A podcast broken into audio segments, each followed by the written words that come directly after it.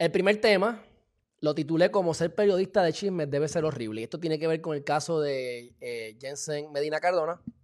Y voy a tratar de ser eh, Este, lo más light. No quiero, no quiero entrar en, mucho eh, dimi direte. Pero quiero que ustedes vean, porque como aquí tanta gente está criticando y, escribiendo estupideces, pues cuando uno habla de temas calientes, pues la gente no entiende y rápido meten las emociones. Y yo quiero que ustedes vean cómo los periodistas específicamente, porque esto pasa también con noticias, pero son un poco más, ¿verdad? Son un poco más, este, son un poco más decentes, así, así por, así decirlo, pero quiero que ustedes vean cuando el viernes estaban llegando a corte eh, los abogados de Jensen con Jensen y los familiares, el papá y la mamá, este, que no tienen culpa de todo esto, y las preguntas que le hacen. Entonces yo quiero que ustedes vean y ustedes lleguen a su conclusión. Vamos para allá.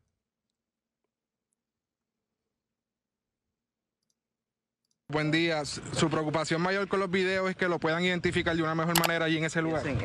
Ok, le están preguntando cosas del, contenido de los videos. O sea, tú como abogado de defensa, tú como abogado de defensa, este, que es lo que hace todo el tiempo el fiscal, lo que hacía fiscal Yamil Juárez, que era la, crítica que yo tenía, tú no puedes estar hablando de los casos criminales en, en la prensa.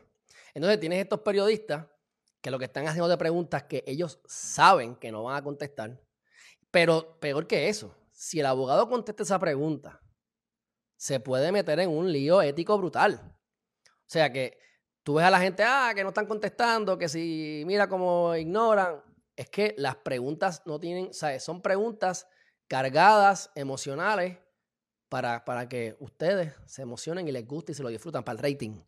Pero jurídicamente es una barbaridad y si ese abogado contesta, eh, se mete en lío. En cuanto a las evidencias, ¿hay alguna prueba en particular que... Que lo, ubiquen esa noche allí, esas imágenes de las cámaras de seguridad? Eso es lo más que le preocupa. ¿Hay alguna prueba en particular que tú quisieras que se utilice? Don Julio, nos llega información de que usted pasó su negocio... Ahora le van a hablar a los papás. ¿Qué culpa tienen los padres? Ya ve a otro lugar, a otra persona. ¿Eso es parte de la estrategia? Mildred, ¿qué le dice a la madre de Areli que se ha Mira qué cosa más horrible lo que le pregunta. solidarizado con usted? A la madre de Areli, que siempre se ha mantenido solidaria con usted en este proceso, ¿qué le dice? Que siempre se ha mantenido solidaria con usted en este proceso. O sea, ¿y qué tiene que ver la mamá de Jensen con, esto? ¿Ella, es culpa, ¿Ella tiene la culpa de lo que esté pasando? Y pues haciendo, dándole apoyo en el proceso. Jensen, a nuestras líneas llega información que lo siguen viendo en distintos lugares en Cagua. ¿Eso es correcto? Ajá. ¿Y eso en qué se sustenta eso? O sea, e, e, debe ser bien horrible ser un periodista de chisme, porque de verdad que si tú sabes lo que estás haciendo, estás, estás, estás jodiendo a la sociedad, realmente. Eso es a mi juicio. Temperatura bueno. sanitaria y Puede ser que, que él no estuvo allí.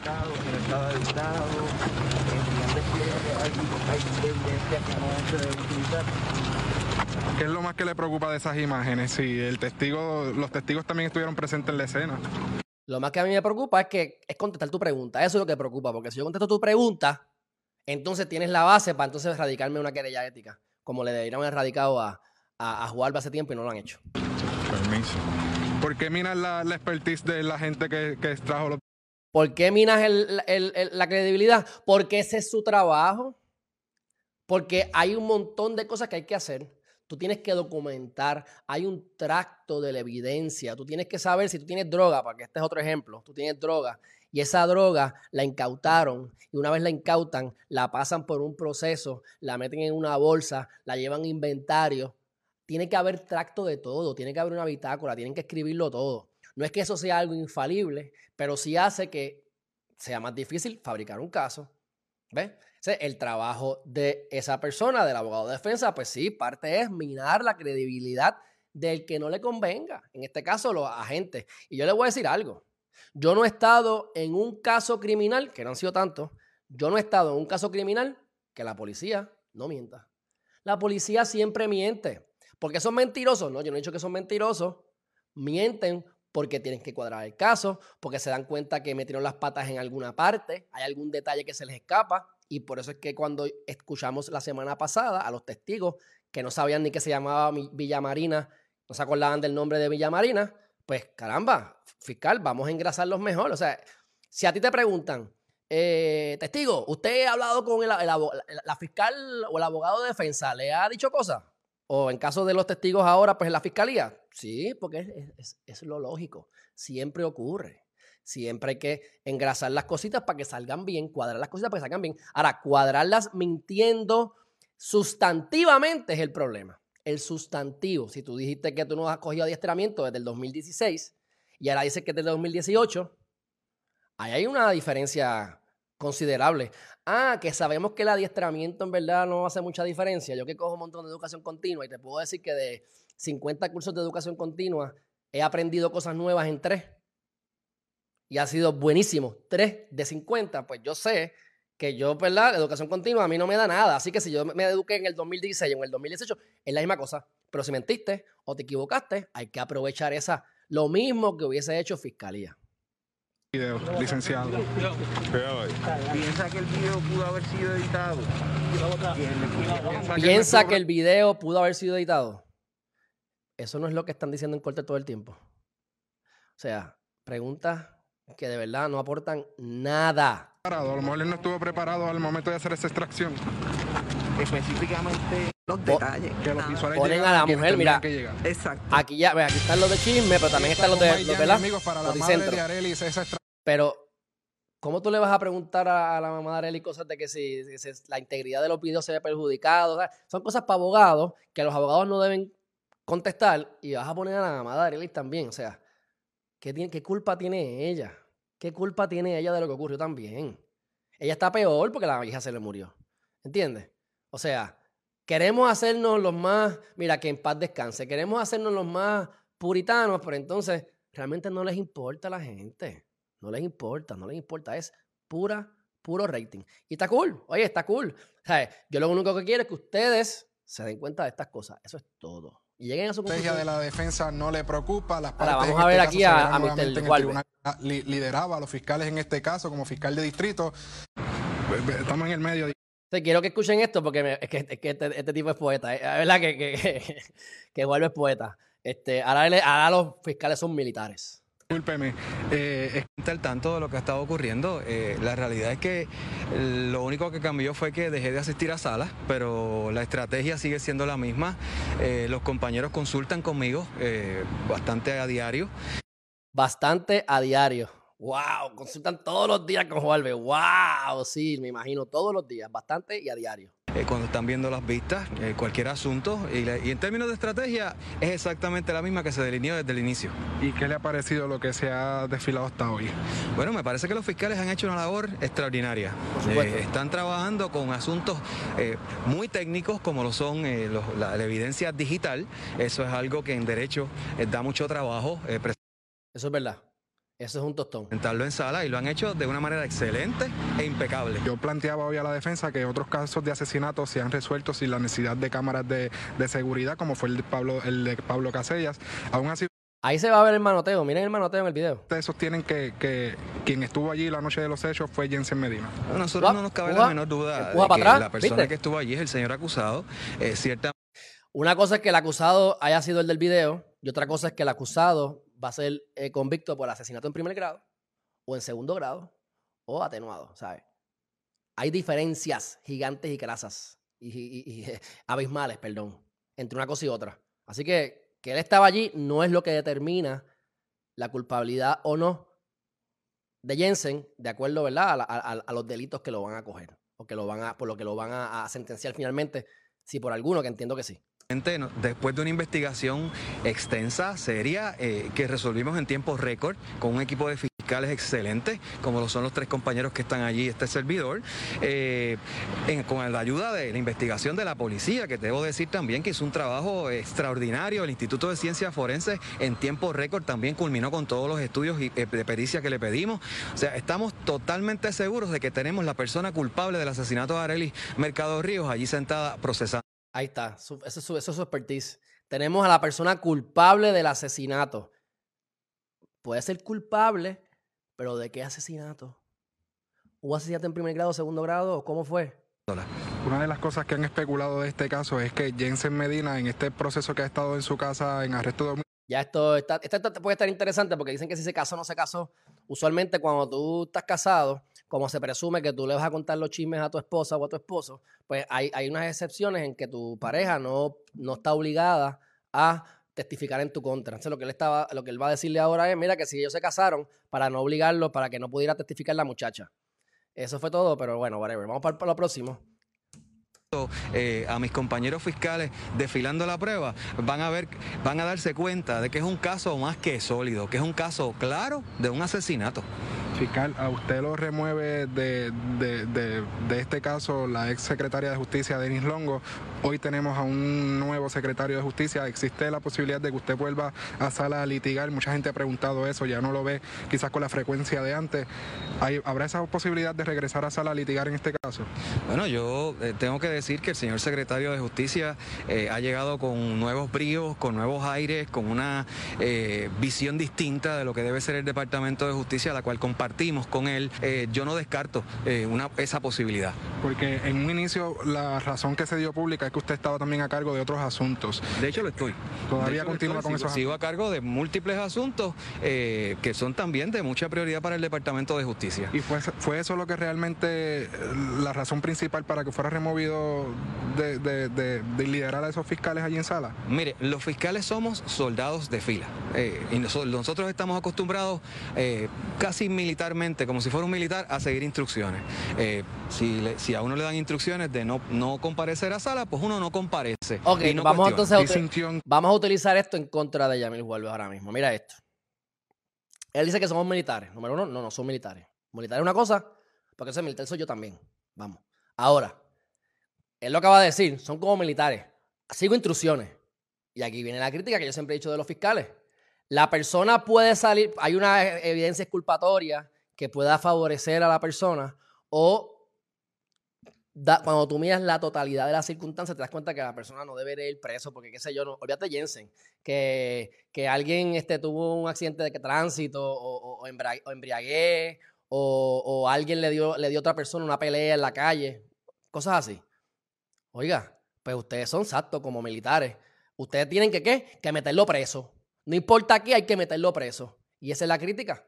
Esa es precisamente la crítica porque son como máquinas. Hay que meterlos presos para que, para que me destaquen, para que me, me, me aumenten mi, mi, rango entre fiscales y eventualmente sea un juez. Ese es el problema, precisamente. Ese es el problema. Y así lo dicen, somos militares. Si no vamos, no vamos. Exacto. Muy bien. De acuerdo. Bueno, vamos para el próximo tema, mi gente. Este, y esto tiene que ver también con lo del juicio. Eh, cosas que ocurrieron el viernes, que van a ocurrir ahora esta mañana, eh, con otros testigos, pero lo de la bitácora, mira, aquí está lo del adiestramiento que les dije. Si él dijo que era en el 2016, después del 2018, pues sí, hay una, una, incongruencia. ¿Por qué no se puede preguntar sobre eso? ¿Cuál es el problema con eso? Este, ¿verdad? Eh, no hubo una hoja de labor realizada ni una bitácora. O sea, tú, tienes, tú deberías, a veces tienes que hacerlo, hay unos reglamentos y unas cosas, pero mínimo tú tienes que tener constancia del tracto de la evidencia, que es la cuestión de los videos. ¿Ves?